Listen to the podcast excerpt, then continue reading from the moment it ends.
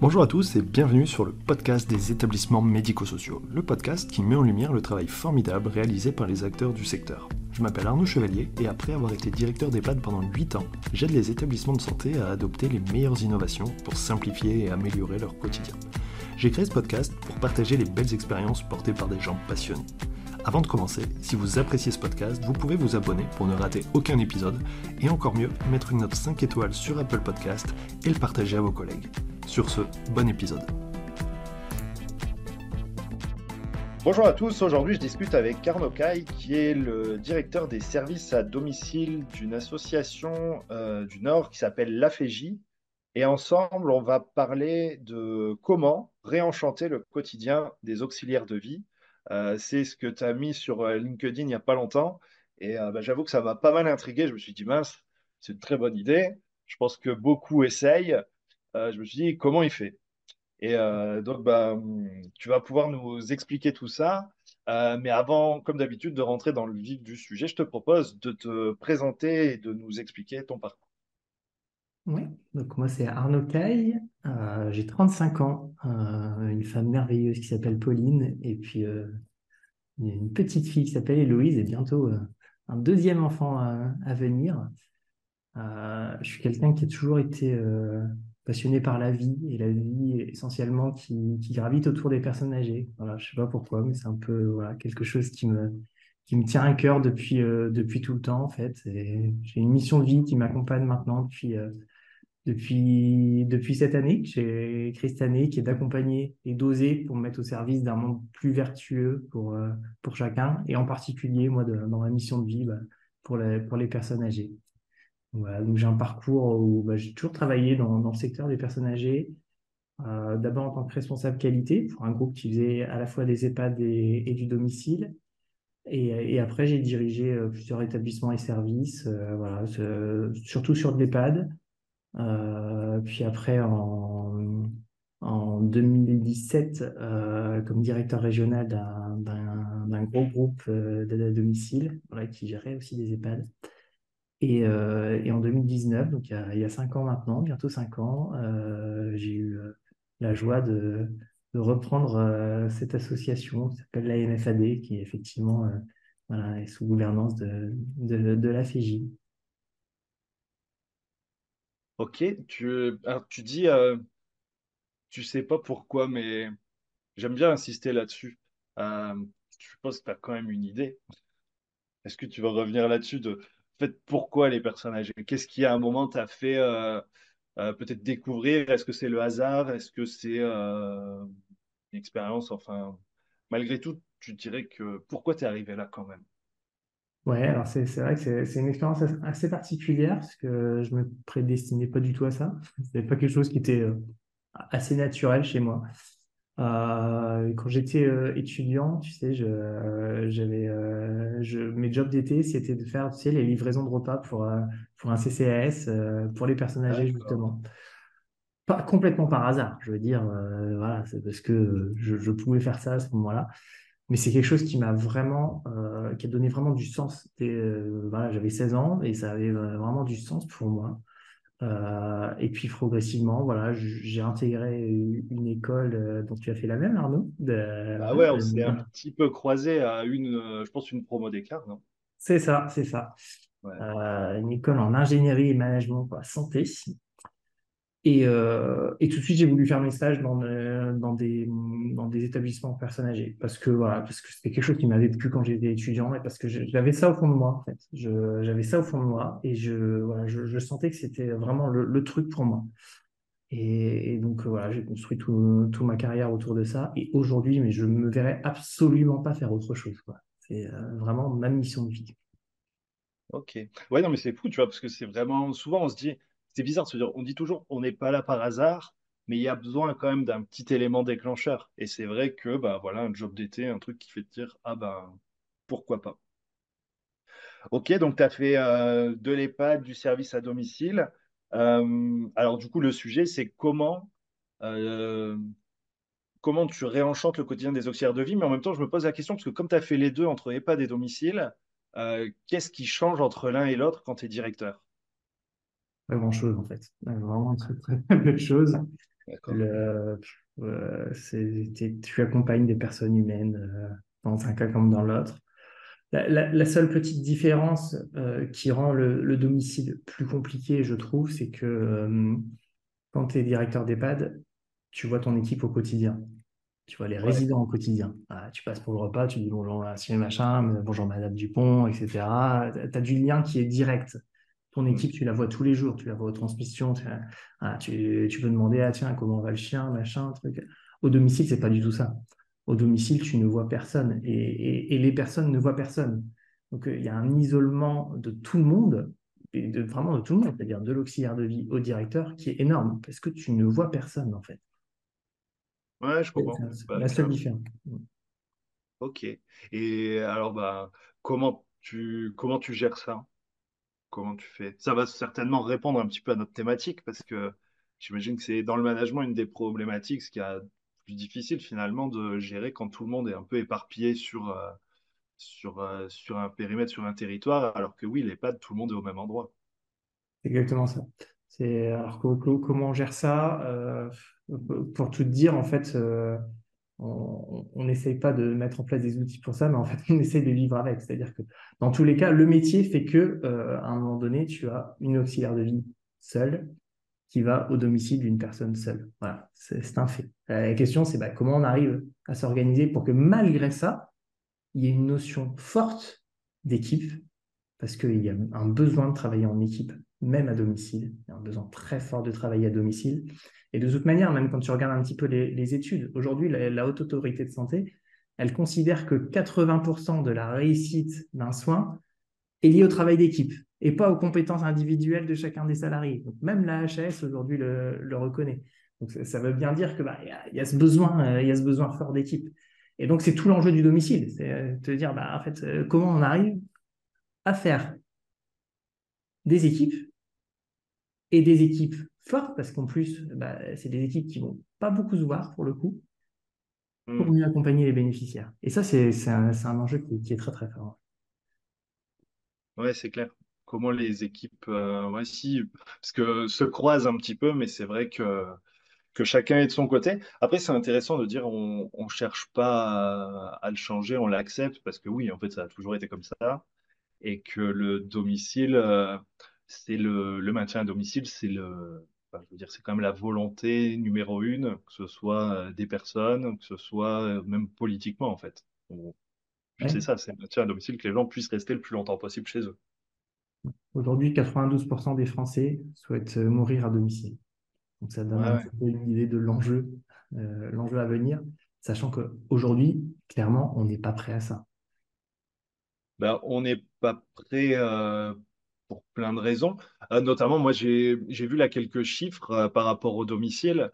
C'est le fait qu'en plus, on n'arrive plus à recruter et à avoir des équipes, en fait. Tu vois, parce qu'il y a la notion de faire équipe, de travailler ensemble, qui est un challenge, mais il peut y avoir déjà une petite question de se dire, en fait, c'est d'abord embaucher des gens pour pouvoir faire le job et après constituer son équipe. Mais tu vois, si déjà tu peux pas recruter, compliqué. Est-ce que toi, tu le ressens? Est-ce que tu le vis ou est-ce que es... vous avez des solutions ou sur une zone ou un territoire où ça va? Oui, problème de recrutement, euh, je crois qu'on euh, en a autant que les autres. Euh, sachant que bah, en France, il y a un poste sur cinq qui est vacant dans les domiciles. Donc ça donne un peu une image de, l'ampleur du, du, phénomène du problème de recrutement. Et, et, ça se comprend très bien. Je veux dire, toi, tu as plusieurs enfants, je vais avoir deux enfants. Euh, qui rêvent aujourd'hui que ces enfants deviennent à domicile? Bah, On sait de toute façon qu'à la base, ça va être chaud, ouais, dur, mal payé. Et puis, euh, ouais, et puis toutes les contraintes de euh, contraintes horaires, quoi. Voilà, donc ça fait pas rêver. Est-ce que j'en ai oublié? Non, non, ça fait pas rêver, ça fait pas rêver. De base, ça fait pas rêver. Donc, tu vois, moi, c'est un petit peu le, point de bascule que j'ai eu en 2019, là, quand je, quand j'ai pris la direction de ce service. Problématique, euh, il y avait le feu partout, en fait. 2019, euh, il y avait le feu partout. Euh, problème économique fort. C'était une association qui avait connu un PSE en 2013, qui venait de perdre plus d'un million d'euros en cinq ans. Problème économique hyper tendu. Une qualité de service qui, alors même si on essaie toujours de s'avouer, oui, bon, alors les gens font de leur mieux, oui, les gens font de leur mieux, individuellement, ils font de leur mieux, Mais force est de constater qu'on avait une qualité de service qui n'était pas top. Parce que euh, parce qu'on avait parfois chez un même bénéficiaire 15, 20 personnes différentes qui passaient, euh, qu'on avait un taux d'absentéisme de plus de 20%, donc forcément, bah, ça engendre des, problématiques de, qualité de service qui sont énormes. Donc euh, bah, voilà, qualité de service pas top, et, une souffrance, mais qui était considérable chez tout le monde.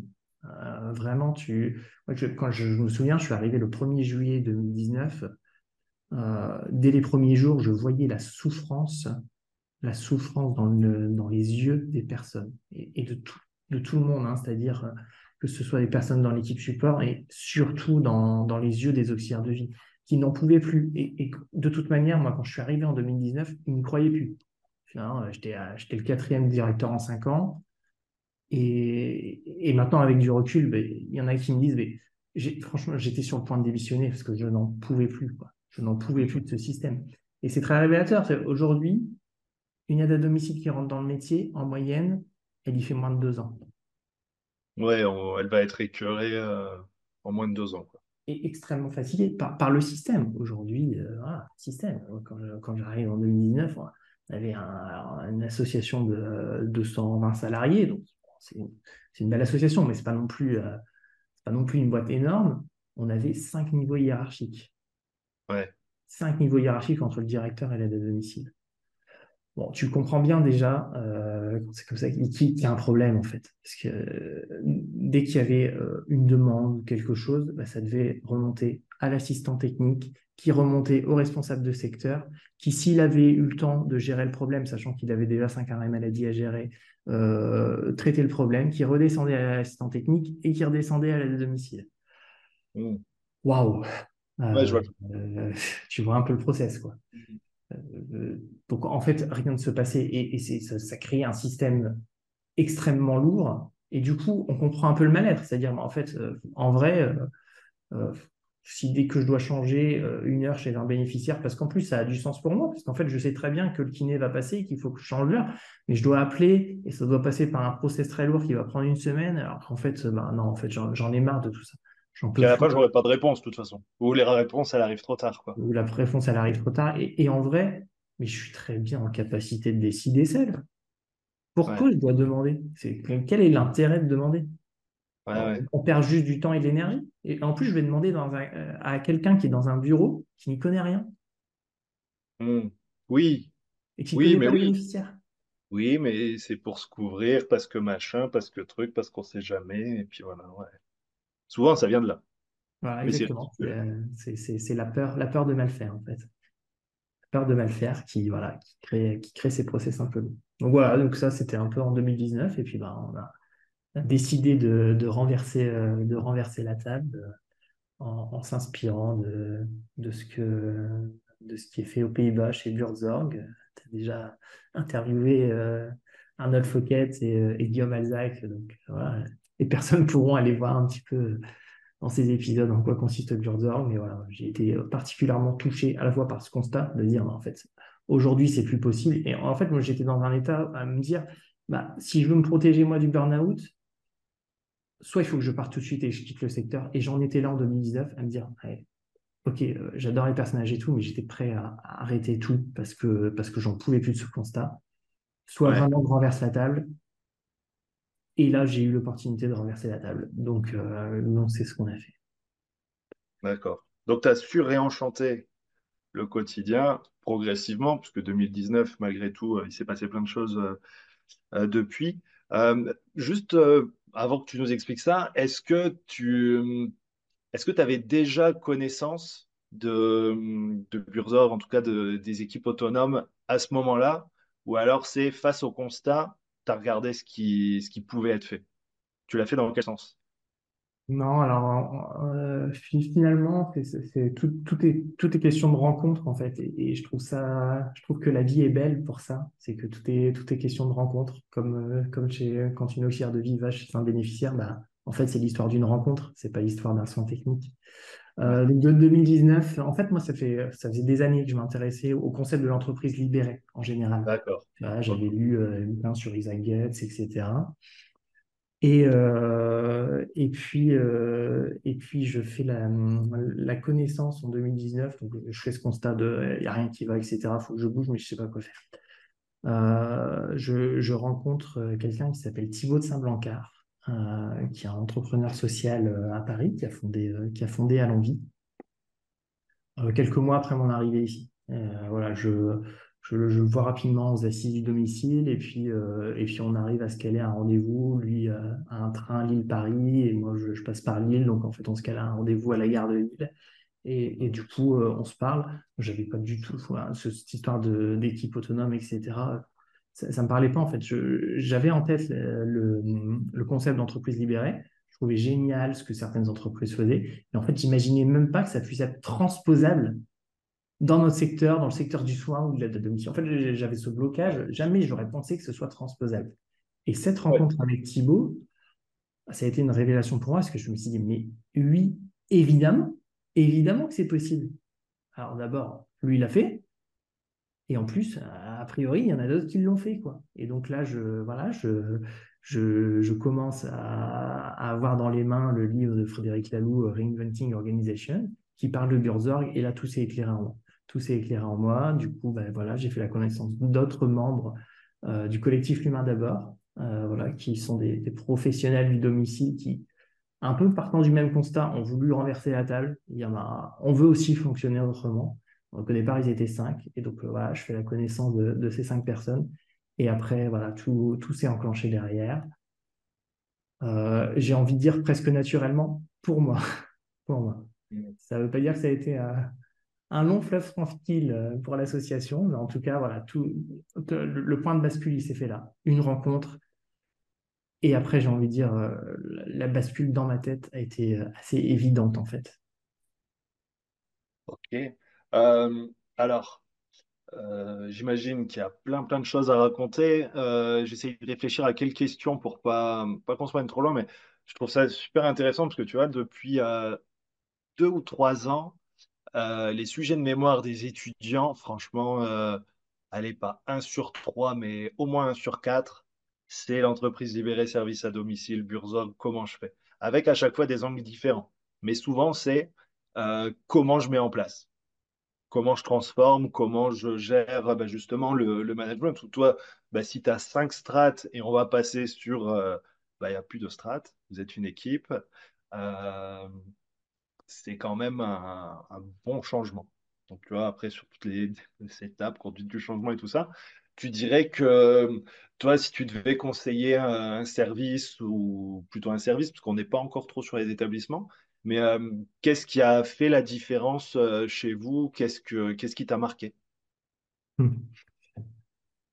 euh, en fait, ce que tu dis est, très juste, c'est que effectivement, j'ai encadré des mémoires, etc., où les étudiants ils viennent chercher un peu. Mais comment t'as fait en fait? C'est quoi en fait? C'est quoi, c'est quoi la procédure en 10 étapes là, de se transformer en équipe autonome? C'est ça, la recette de cuisine en fait. Qu'est-ce que je dois faire? Bah, Exactement. C'est que, comment je dois faire en fait? Et en réalité, aujourd'hui, je, suis incapable de te répondre. Je peux te dire comment nous on a fait, sachant que c'est peut-être pas forcément la bonne manière de faire, mais c'est le fruit de notre expérience. Mais pour moi, il n'y a, pas de, recette magique, si ce n'est que, en fait, je, suis absolument persuadé qu'il y a un élément qui est clé, deux éléments, deux éléments qui sont clés. C'est un, être au clair avec le pourquoi on le fait. Parce qu'en fait, les équipes autonomes, en réalité, c'est qu'un outil, c'est qu'un outil organisationnel au service de, faire autrement. C'est pas une fin en soi, en fait. Les équipes autonomes, euh, euh, moi, j'ai voulu le faire parce que je trouvais qu'il y avait une qualité de service qui était déplorable et que je voulais aller vers autre chose pour ça. Mais c'est pas une fin en soi, euh, l'autonomie. Donc, être au clair sur son pourquoi. Et, et la deuxième condition qui est clé, c'est avoir une bascule, mais vraiment une bascule totale dans la tête du dirigeant. C'est-à-dire que ah, moi, j'ai complètement changé d'état d'esprit. C'est-à-dire qu'il y a quelques années, euh, j'étais pas, enfin, j'étais un ancien responsable qualité, donc euh, ouais, je te faisais confiance si tu respectais la procédure. C'était vraiment dans, cette, Il faut que ce soit écrit quelque part, quoi, sinon ça va pas. Exactement. Et, et tu feras quand même bien l'élément de traçabilité qui va bien derrière. Euh, tu signeras comme quoi tu as pris tu as pris ta boîte de masque parce que sinon, on ne sait jamais, euh, il faut quand même un, élément de preuve. voilà. Donc, il, faut vraiment qu'il y ait une bascule chez le, chez le dirigeant parce qu'en fait, c'est un système, enfin, c'est un système, c'est une manière qui est vraiment euh, basée sur la confiance que les personnes qui sont sur le terrain savent. Et donc, je, leur fais confiance totalement de pouvoir se, gérer en tant qu'adulte. Euh, c'est quand même pas naturel, en fait, chez nous. C'est quand même pas naturel. Et en tout cas, moi, et je pense que toi, c'est un peu pareil, euh, dans nos études, on est à peu près formé à l'inverse, c'est-à-dire à tout prévoir, à tout prévoir, à tout blinder. Euh, donc, on n'est pas de cette culture-là de, base. En tout cas, moi, je ne l'étais pas. Bah, hmm, je sais pas. Moi, je me dis, alors après, c'est facile. Hein, moi, je me dis, j'avais, mais c'est peut-être un petit peu ce qui m'a ce qui m'a amené moi aussi à me dire à un moment, il faut que je prenne un peu de recul, c'était, euh, je pense, une grande naïveté et euh, en tout cas un grand optimisme. C'est bon, ça va marcher, allez, on y va. Et puis, en général, ça marchait. Euh, par contre, c'est vrai que la notion de confiance, tu vois, je pense dans les établissements de santé, je pense que culturellement, peut-être que nous, on est, on est forcément dedans, tu vois, parce que forcément, c'est une culture tellement globale des établissements qu'on est dedans. Mais quand je vois au quotidien, plutôt, tu vois, les infirmiers, les aides-soignants, même les médecins, tu, sens le raisonnement de Ah ouais, mais attention, médico-légal, je vais perdre mon diplôme, on va se retrouver au tribunal. Et du coup, tout le monde est ultra figé, ultra crispé, et c'est un peu comme ça qu'on fait plus rien, quoi. Ou alors qu'on va complexifier avec des procédures, des trucs et tout, et qui fait qu'on n'est plus tout à fait là-dedans. Et euh, ce que tu dis, ça me fait vraiment écho. Là, j'ai enregistré un épisode du coup qui sera sorti autour de la démarche qualité avec une euh, responsable qualité, mais euh, qui fait ça en presta, où elle dit, mais c'est simple, la différence entre une bonne et une mauvaise démarche qualité, c'est comme tu as dit, c'est le pourquoi on le fait. Est-ce que tu le fais pour te couvrir ou est-ce que tu le fais pour l'ARS Ou alors, est-ce que tu le fais pour toi Ça veut dire pour les usagers? Et elle dit, en fait, à partir de là, juste, ça change tout. Et je suis assez d'accord. Et ça, c'est difficile de savoir, en tout cas de bien définir le pourquoi. Pourquoi on le fait, pourquoi on est là. Et tu vois, surtout chez les équipes. Parce qu'au bout d'un moment, c'est une routine, c'est des habitudes. Bah ouais, bah on fait. Et puis, euh, de toute façon, c'est comme ça, on peut rien faire. Et c'est pour ça que je trouve ça génial, les équipes autonomes. Et, puis, c'est aussi le discours de Frédéric Laloux dans le bouquin, c'est de dire, considérer de base que les gens sont intelligents et qu'ils vont faire quelque chose de bien.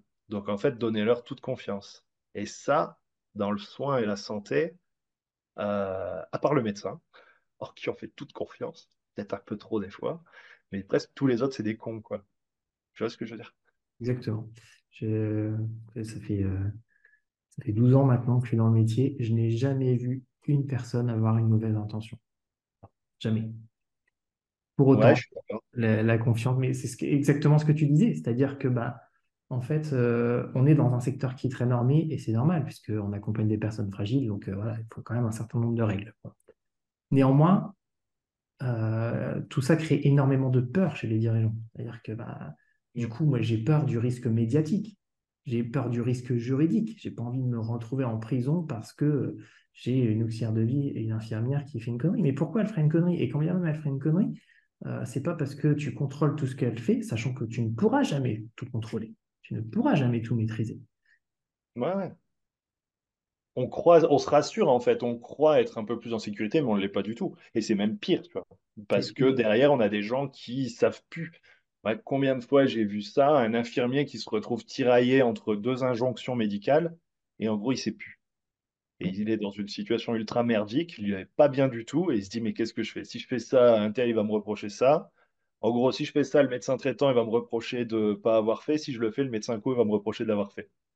Exactement. Alors que si tu lui dis, écoute, écoute juste ton bon sens. Et, naturellement, l'instinct humain fait que le bon sens te guide vers la bonne direction. C'est euh, quand, tu regardes le, bouquin de Frédéric Laloux, il explique très bien. Aujourd'hui, une forêt, c'est un écosystème où il n'y a pas de chef, il n'y a pas de procédure, il n'y a, a pas de hiérarchie, il n'y a pas de pyramide. Mais pour autant, une forêt, elle sait très bien s'adapter à son écosystème. Et c'est l'hiver, il fait froid, elle perd ses feuilles pour se protéger. C'est l'été, les feuilles, voilà. Elle sait très bien s'adapter à son environnement. Sans pyramide hiérarchique, sans qu'il y ait un, arbre qui dit bah tiens, euh, maintenant c'est moi le boss des arbres et donc tous les arbres vous avez décidé de ce que je fais. Euh, voilà, ça fonctionne très bien comme ça. ça fonctionne très bien comme ça. Non, c'est clair. Euh, c'est la question. Alors, toi, euh, comment. Alors, au niveau de la confiance, comment ça s'est passé? Est-ce que qu'est-ce que toi, tu as changé euh, une fois que tu prends conscience, une fois que vous décidez, parce que j'imagine qu'après, ça peut être encore tout l'objet d'un podcast, mais comment tu vas convaincre, si tu es une association, bah, la gouvernance, en fait, au-dessus de toi? Parce que tu dis, il faut que le dirigeant soit convaincu, mais comment, comment on te suit derrière? Est-ce qu'on se dit pas, il est complètement fou, le truc, il marche moyen, même pas? Euh, on est en déficit et tout, et maintenant, il dit que euh, chacun va faire ce qu'il veut. Alors, je ne l'ai pas tout à fait présenté comme ça. Euh, non, non, j'ai quand même une chance folle, c'est d'avoir toujours eu une énorme confiance de, la gouvernance. Et ça, c'est un vrai sujet. hein. C'est-à-dire que, bah, effectivement, le dirigeant, s'il n'a pas la confiance de sa gouvernance, ça ne peut pas fonctionner. Euh, après, bah, je dirais pas comme toi. Et je dirais pas, attention, les équipes autonomes, c'est chacun qui fait ce qu'il veut. C'est loin de ça. On, a tendance à croire ça. On a tendance à croire, ouais, l'entreprise libérée, les équipes autonomes, tout le monde danse sur les tables, etc. C'est tout sauf ça. C'est absolument tout sauf ça. C'est-à-dire que oui, effectivement, je, je donne la confiance aux équipes. Par contre, il y a un cadre. C'est-à-dire que tu ne fais pas ce que tu veux euh, au sein d'une équipe autonome parce que bah, il y a quand même des règles, alors qu'on a largement simplifié, etc. Mais il y a quand même des règles, des règles associatives. Et chaque équipe, après, est libre de se fixer ses propres règles pour, euh, pour fonctionner un petit peu comme, comme elle veut. Donc c'est loin d'être euh, bah, je fais ce que je veux dans mon coin, euh, pas de problème. Et puis euh, non, non, c'est, tout sauf ça. Et, ça, réinterroge aussi beaucoup la, question du, sens, c'est-à-dire euh, pourquoi on fait les choses? Tout à l'heure, on parlait du pourquoi, pourquoi se transformer, mais c'est c'est de la même façon pour une auxiliaire de vie. Pour, pourquoi je vais chez euh, Madame Dupont à 8 heures le matin? Quoi? Pourquoi 8 Bah, heures? c'est sur le planning, c'est comme ça, suis le planning. Voilà, c'est euh, C'est ça- une grosse ça- connerie parce que le kiné vient après ou avant ou ça va pas et tout, mais euh, ouais. voilà. Donc tu, poses- tu posais la question de la confiance. En fait, ça s'est pas fait du jour au lendemain. Euh, il y a, y a pas, j'ai pas enlevé ma carte SD en disant bah, allez, je faisais pas confiance et maintenant je fais confiance. Ça, a vraiment été un, changement culturel et ça fait trois ans, mais c'est, encore loin d'être, gagné. hein. C'est-à-dire que c'est, petit pas par petit pas. C'est en tant que dirigeant des, petits signes au fur et à mesure du temps que bah oui, je te fais confiance. Il y a déjà une notion de proximité à faire, de, lien humain à faire. Moi, avec les, les personnes euh, qui, sont dans l'association, euh, j'avais très peu de lien humain en fait. On disait tout à l'heure, bah, en plus, dans le domicile, on se voit jamais, donc il n'y avait pas de lien. Donc c'est du lien, humain à faire avec des, petits signes. Quoi. Un matin, je suis arrivé, j'ai dit, bon, allez, maintenant, euh, ça suffit, tout le monde me tutoie. euh, Le monsieur le directeur, ça suffit. euh, donc on va créer une relation un peu plus de proximité. Euh, ce qui a beaucoup changé, euh, qui a beaucoup changé les relations. hein. C'est assez fou. Et puis c'est des petits signes au fur et à mesure du temps, Ah, voilà, etc. Et, et puis l'équipe, euh, voilà, autonome, ben, elle se forme pas comme ça du jour au lendemain, en fait. Oui, l'équipe va se former un peu du jour au lendemain, n'a pas d'équipe. L'équipe se forme, et après ça s'accompagne. Ça s'accompagne au fur et à mesure du temps, de dire, bah, voilà, euh, l'équipe est là, et bah, comment tu vas vers de plus en plus d'autonomie, mais pas l'autonomie pour l'autonomie, mais de l'autonomie et de la responsabilité, puisque les deux vont Ouais. ensemble. Et quand, euh, quand je parle de réenchanter les, de remettre des étoiles dans les yeux des auxiliaires de vie, ben, pour moi, c'est ça en fait. C'est-à-dire que ben, je vais te donner de l'autonomie et de la responsabilité. Dans quel but? Mais dans le but juste que tu viennes retrouver, te reconnecter au sens profond qui a fait que tu as fait ce métier. C'est-à-dire que Ouais. tu ne vas pas chez Monsieur Dupont à 8 heures parce qu'on te l'a mis sur le planning et qu'en plus, euh, une demi-heure avant, on te rajoute quelqu'un parce que quelqu'un est en arrêt maladie, on n'a pas le temps de t'appeler, on te remet sur ton téléphone que tu dois aller chez, Madame Duron qui en plus à 20 km, c'est complètement incohérent. Mais enfin, voilà, ça réinterroge le pourquoi, le pourquoi je fais les choses. Aujourd'hui, j'ai le pouvoir de vivre mon métier. Et, je trouve ça assez puissant aujourd'hui de se dire, mais en fait, euh, je peux vivre mon métier tel que je pense qu'il est bon de le faire. Ok. La QVT en mode euh, bien faire son travail. Ouais, alors je- moi, je suis assez, euh, toujours assez sceptique sur les démarches QVT de qualité de vie au travail. Que, voilà, j'ai beaucoup vu euh, des démarches QVT se cantonner à je refais la couleur de la salle de Pauls et, et je mets un baby-foot dans, dans l'entrée, quoi. Ouais. Voilà, Et je, je suis assez sceptique de ça. Ok, c'est très bien, mais en- enfin, je, je, ouais, je suis assez sceptique sur certaines démarches de QVT qui, qui me semblent être un peu du greenwashing. C'est bien, ouais, je mets un coup de peinture, mais en fait, euh, derrière, ouais, le papier peint est toujours aussi ça, tu vois, ça touche pas les, le travail et les conditions de travail. C'est des accessoires. Tandis que là, c'est pour ça que je rebondis là-dessus. C'est la question d'avoir la possibilité de faire son travail, mais de aussi euh, choisir comment on va le faire. Et puis, je trouve qu'en plus, cette dimension d'autonomie, elle est d'autant plus intéressante euh, dans le médico-social et dans l'accompagnement de la personne âgée, tu vois. Parce qu'il y a un petit côté un peu ridicule à un moment de donner zéro autonomie aux soignants pour faire de l'autonomie de l'usager. Tu vois, à un moment. C'est Ouais, comme quand on a un management euh, brutal pour promouvoir la bientraitance. Tu vois, à un moment, les gars, c'est bizarre. Ouais, ce que, ce que, ce que tu dis est, extrêmement juste, hein. C'est-à-dire que, bah, en fait, si tu, effectivement, si toi-même tu n'es pas du tout autonome, bah, par effet mimétique, tu vas forcément reproduire ce que tu vis.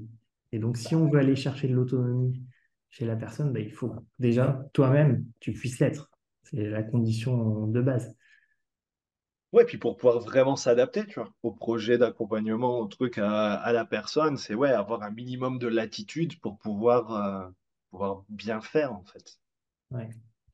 Euh, Et, et, derrière, il y a des histoires. Mais alors, euh, on me raconte euh, des histoires incroyables avec les bénéficiaires qui, qui se passent depuis que, depuis qu'on est en équipe autonome. Des, des histoires, mais des, des belles histoires de vie. Et, et, et sans doute que j'en sais que 10% de ce qui se passe réellement, parce que les auxiliaires de vie, du coup, vivent des choses incroyables qu'elles n'avaient pas la possibilité avant de vivre, qu'elles ne pouvaient pas vivre. Et aujourd'hui, mais quand, quand j'entends certaines histoires, j'en ai vraiment les larmes aux yeux.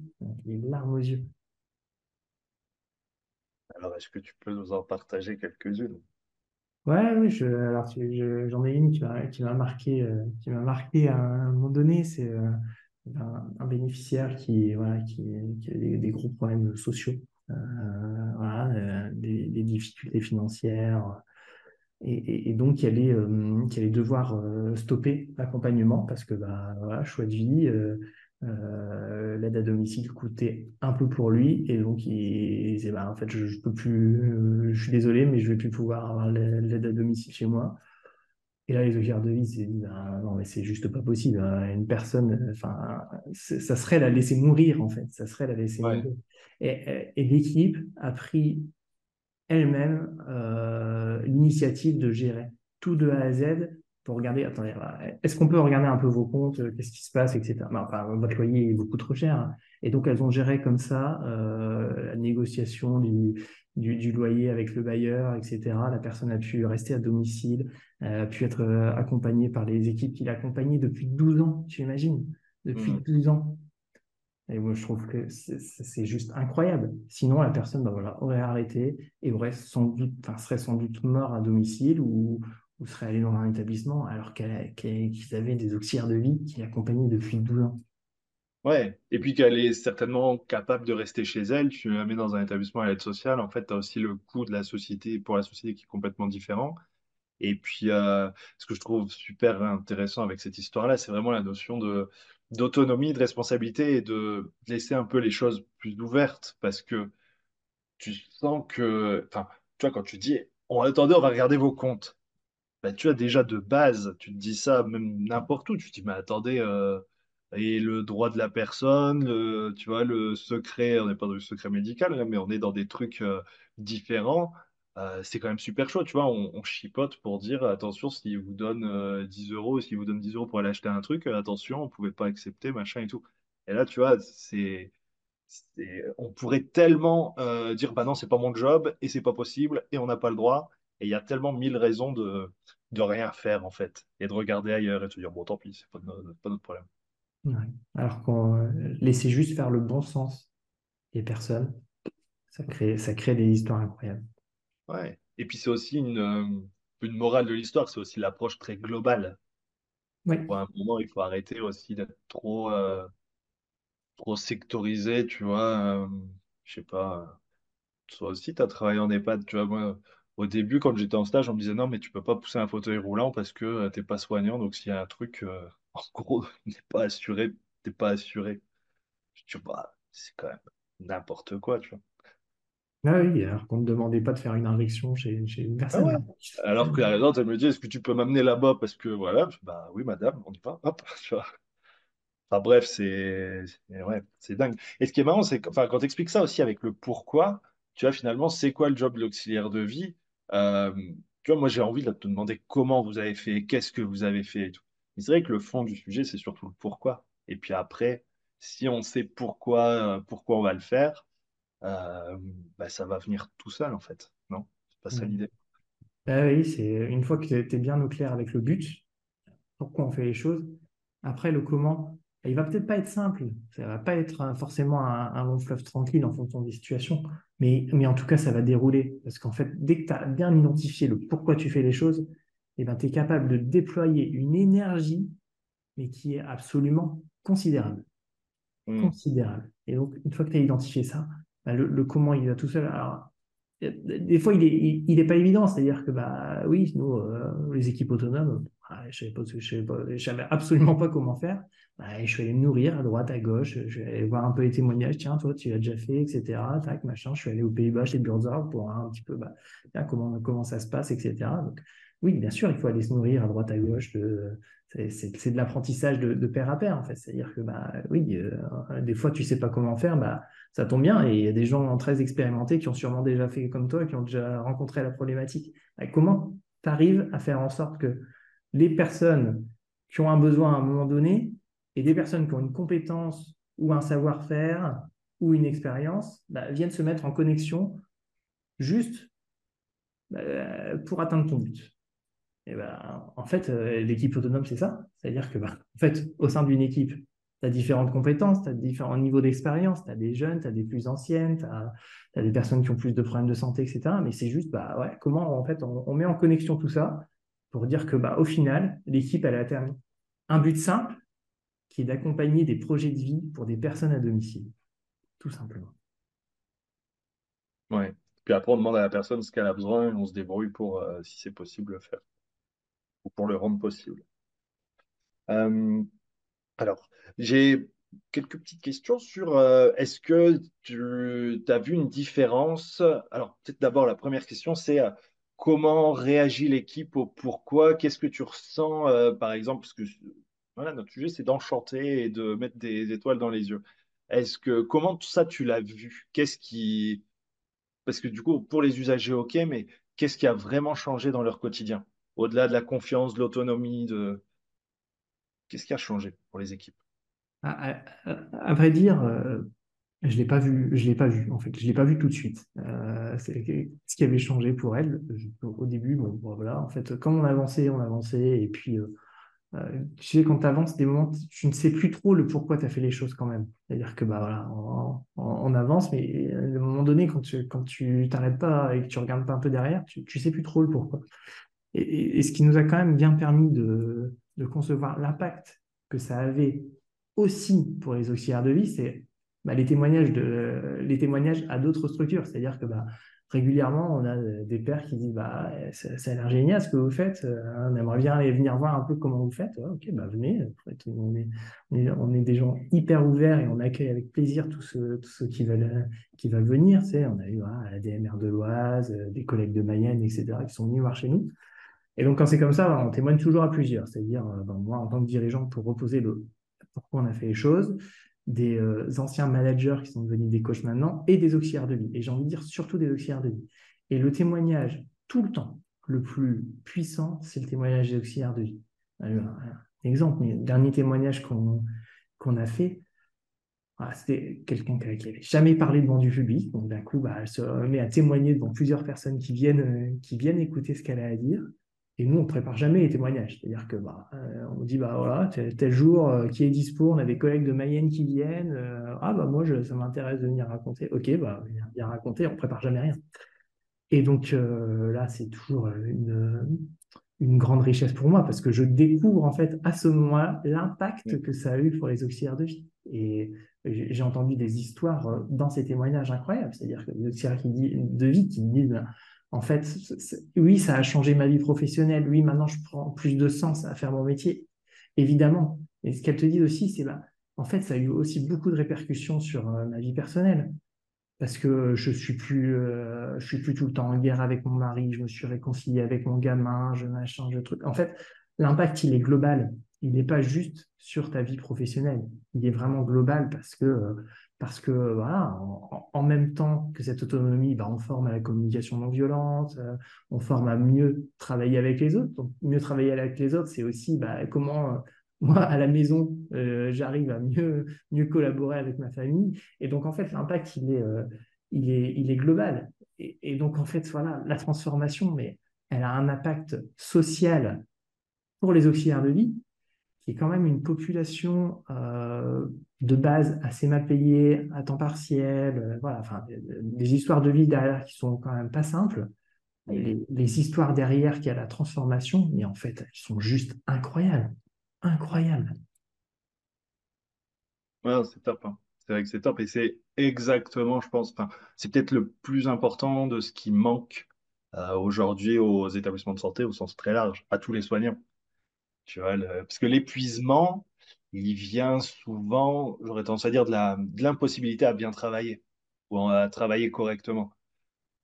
Souvent, le manque de personnel, mais je dirais qu'en fait, c'est pas ça, c'est plutôt euh, ouais, une mauvaise organisation qui fait que ça manque de personnel. Parce que l'organisation, elle fait perdre du temps. Donc, bah, il faudrait plus de monde pour pouvoir euh, gérer avec cette organisation-là. Et là, en simplifiant, en, redonnant l'autonomie, du coup, l'organisation est plus efficace et du coup, ça marche mieux et tout le monde s'y retrouve. Quoi.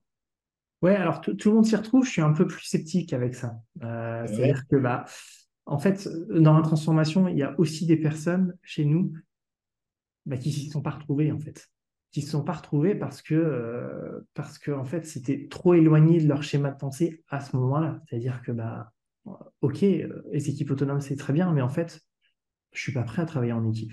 Parce que travailler en équipe vraiment en autonomie c'est aussi prendre des décisions qui sont parfois pas simples, hein, qui sont parfois pas simples. Et on a eu quelques personnes bah, qui se sont pas retrouvées dans ce schéma-là. Ça arrive, je veux dire, ça arrive. Euh, donc, euh, donc oui, chez nous, il y a eu quelques départs parce que des personnes ne se sont, s'y sont pas retrouvées. Donc voilà, je, le, tout le monde s'y retrouve. Je suis toujours un peu plus sceptique. Oui, au, final, euh, tout le monde s'y retrouve. C'est surtout qu'on a une bien meilleure, on a une bien meilleure qualité. voilà, oui, le, système global s'y retrouve. Après, dire que chaque personne individuellement va s'y retrouver à un moment donné, bah, c'est peut-être pas si vrai que ça. C'est peut-être pas si vrai que ça. Et c'est d'ailleurs je pense, un peu bloquant dans les démarches. En tout cas, chez moi, pour moi, ça a été un vrai blocage à un moment donné. C'est-à-dire se dire, bah, en fait, au début, moi, je voulais embarquer tout le monde, se dire, hey, je veux que voilà, tout le monde trouve ça génial et que, bah, en fait, je pense que non, il faut accepter qu'à un moment donné, les personnes n'en sont pas là. Et donc, bah, soit, soit on accepte parce que, bon, ok, elles n'y sont pas là, mais euh, à un moment donné, c'est pas bloquant, soit elles n'y sont pas là, et, en fait, c'est trop éloigné de, ce qu'elles veulent vivre et elles veulent vivre autre chose. Et c'est OK, c'est des très belles personnes pour autant. Mais, mais peut-être qu'elles ne sont pas faites pour ça à un moment donné. Ouais. Euh, plutôt les personnes qui sont liées à l'encadrement au management ou les auxiliaires? Ou les deux? En fait, alors, je dirais pas forcément encadrement ou auxiliaire. J'ai envie de dire, c'est dans l'organisation toutes les personnes qui avaient à un moment donné du pouvoir. Ouais évidemment dans l'encadrement, puisque bah oui, quand je suis responsable de secteur, euh, j'ai du pouvoir en fait. Alors j'ai surtout le pouvoir de jouer à Tetris dans les plannings, mais bon, euh, socialement j'ai du pouvoir. Euh, et, et, même en tant qu'auxiliaire de vie, c'est-à-dire que bah, des fois, voilà, une organisation, tu as un jour de trois qui prennent beaucoup de pouvoir, et, du coup, pour ces personnes, bah, la, remise en question n'est pas, est pas forcément évidente. Mmh. Elle la bascule s'est très bien faite sur certaines personnes, bah, d'autres chez qui euh, c'est moins évident, c'est moins évident parce que le rapport au pouvoir, il est quand même pas évident. Mais en fait, le rapport au pouvoir il est quand même le plus difficile pour nous dirigeants. Hein. C'est quand même nous le, lâcher le pouvoir pour nous, c'est déjà le plus grand défi. Et donc effectivement après, bah, sur les managers intermédiaires, oui, et, des personnes qui à un moment donné pouvaient avoir une forme de pouvoir parce qu'ils écrasaient les autres. Ouais. Ouais. Après, est-ce que est-ce que tu es triste de les avoir perdus, ceux-là? Ceux qui écrasent les autres? Bah, Humainement, individuellement, et il y avait des belles personnes. Donc, euh, Oui, parce que c'est pas, c'est pas volontaire, je vois ce que tu veux dire. Enfin, comme tu disais, c'est pas des, c'est pas une notion de malveillance et de gens qui cherchent à, tu l'as dit tout à l'heure, à, à avoir un comportement inadapté, mais c'est le, ouais, les, les représentations et l'évolution des choses qui fait que, quoi. Ouais, parce qu'elles veulent bien faire, parce qu'elles veulent bien faire. Je disais tout à l'heure, tout le monde a l'intention de bien faire. Bon, voilà. Et, et après, voilà, je, bon, je, je vais quand même temporer, euh, enfin, temporiser. On n'a pas eu tant de départs que ça. En fait, on en a eu très, très peu même. On a eu très, très peu de départs. Mais il y en a eu. Il y en a eu. ouais, Et, et je pense que voilà, les personnes qui voudraient se lancer dans une transformation, bah, il faut le savoir que ça peut arriver, en fait. Que ça peut arriver. oui. Après, des départs, t'en aurais eu quoi qu'il arrive, ça fait partie aussi de la vie et voilà, peut-être que parfois ça précipite, parfois où ça, ça débloque, mais euh, Oui, au, au final, aujourd'hui, on a deux fois moins de turnover qu'avant. Donc, ça, ça, ça, ça va. ça relativise quand même les choses. Euh, Je me demandais, est-ce que la responsabilisation, c'est un truc qui, on va dire, qui est plus attendu par les plus jeunes, tu vois, on parle des nouvelles générations, machin, les millennials et tout ça. Est-ce que eux, ils sont plus à l'aise tout de suite ou est-ce que ça touche vraiment tout le monde? Est-ce que tu as senti un truc par rapport aux, aux tranches d'âge? Je ne saurais pas répondre à cette question. Vraiment, il n'y a pas de, il y a pas de règle absolue. Euh, Ouais, sachant que mais c'est d'ailleurs, euh, c'était d'ailleurs une peur. C'est-à-dire que chez, chez nous, en fait, les personnes ont en moyenne 18 ans d'ancienneté. Donc, voilà, une d'accord. ancienneté quand même plutôt élevée. Et donc, Donc, moi, une ils croyance, ont environ 40 ans, quoi. Minimum. oui, oui, Il y a au, une au âge moins, au-dessus au de... moins, Ouais, au moins. Bon, euh, donc, euh, en fait, ma, ma croyance, c'était de me dire, en fait, euh, l'association a 75 ans, moyenne d'âge de 18 ans d'ancienneté. Ok, c'est très bien ce que fait Alanvi à Paris, mais c'est une start-up parisienne. euh, Buurtzorg aux Pays-Bas, c'est pas la même mentalité, etc. Donc chez nous, ça marchera jamais. ouais, Et c'était une belle croyance, en fait. C'était une belle croyance euh, de se dire que ça ne marchera jamais. Puisqu'en en réalité, que la personne soit jeune ou plus d'expérience, ou en fait, euh, tout le monde aspire à ça. Tout le monde aspire à ça. Donc j'ai un peu du mal avec cette généralité de bah ouais, les jeunes, ils sont plus enclins à ça. Bah, en fait, c'est pas forcément vrai. C'est pas forcément vrai du tout. ok. Bon, tant mieux, tant mieux. Et euh, alors, Pour, euh, pour finir, euh, tu as mis sur ton profil LinkedIn, donc tu es le, le directeur d'une asso et tu as mis en intitulé de, de poste, en gros, tu es leader. Alors, j'avais vu chez Burzorg et puis euh, sur les, services à domicile qui ont mis en place le management libéré, on parle beaucoup plus, euh, plutôt que de manager, on parle de coach. Et toi, qu'est-ce que tu entends par leader? Ouais, alors effectivement, chez nous, on n'a plus de manager, on n'a plus de responsable, etc. On a, différentes fonctions euh, dans l'association, dont des coachs, dont le métier n'a plus rien à voir avec les, les responsables de secteur, effectivement, parce que bah, ils sont surtout là pour ne prendre aucune décision. Voilà. D'accord. Ou en tout Ah, cas, pas de, pas de décision à la place d'eux. Euh, voilà. ouais, Effectivement, ils prennent des décisions qui les concernent eux, mais pas à la place d'eux. Bon. Euh, donc ça, c'est ça, c'est un fait. Euh, alors moi, pourquoi je me considère plus leader comme directeur? Parce qu'en en fait, si, si tu veux, j'étais euh, j'étais plus à l'aise avec ce, avec ce, ce terme de directeur. Euh, parce qu'en fait, euh, ça, ça crée une barrière. euh, voilà, il y avait, il y avait cette notion de monsieur le directeur qui crée vraiment une barrière considérable entre tout le monde.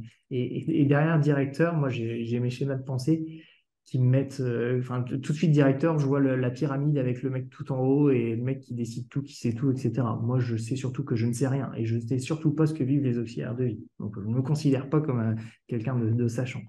Par contre, mon rôle, moi, c'est juste de, fixer un cap, c'est-à-dire que bah, l'association, elle va dans tel sens.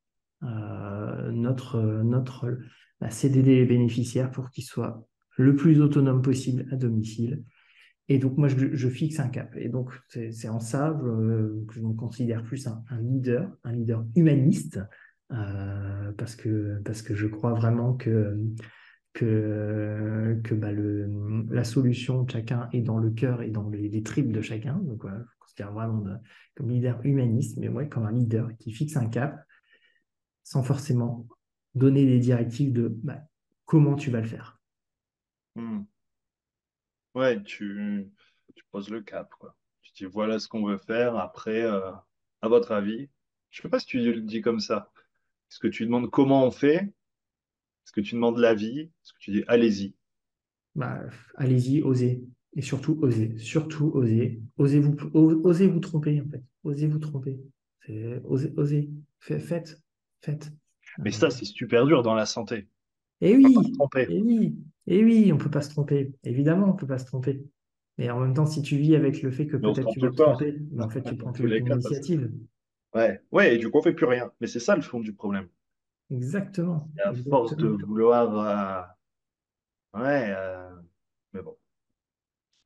Je voulais rebondir, mais c'est un peu hors sujet. Mais je discutais là ce matin euh, l'histoire de. Il faut autoriser les chiens en EHPAD.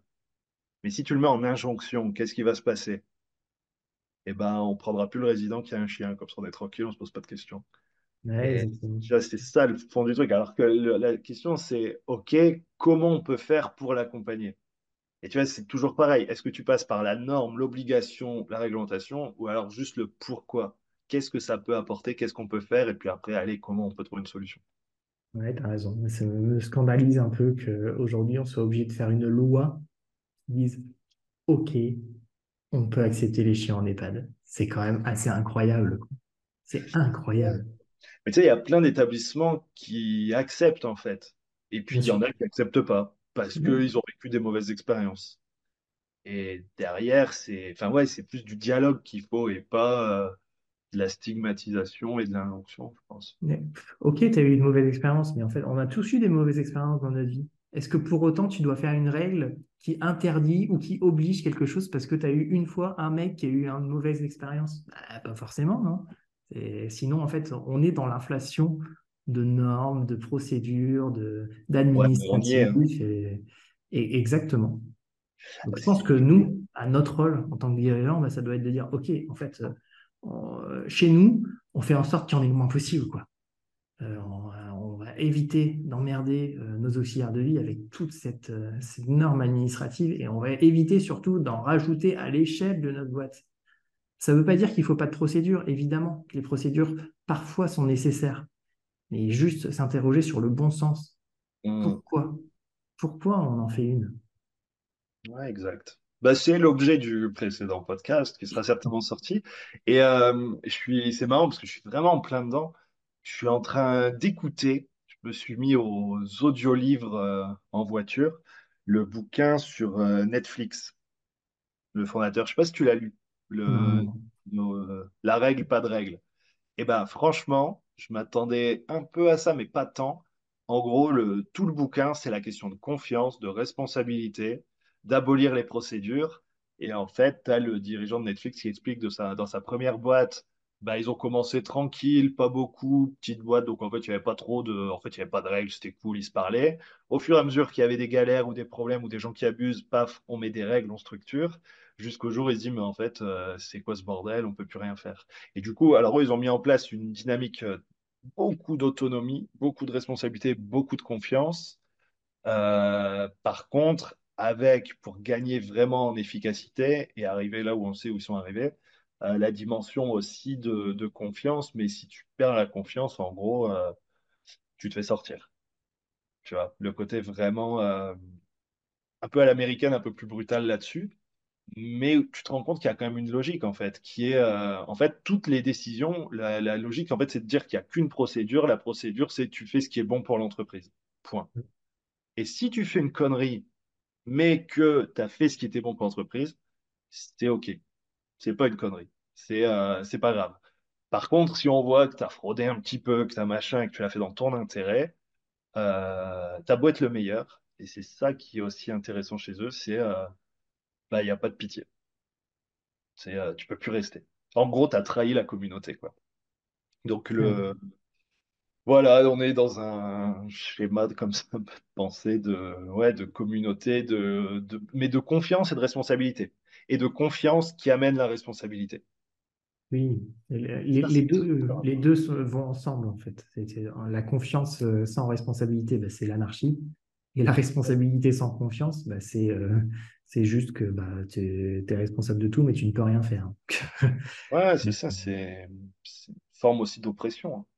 Hein. En fait, tu, tu, coinces les gens et.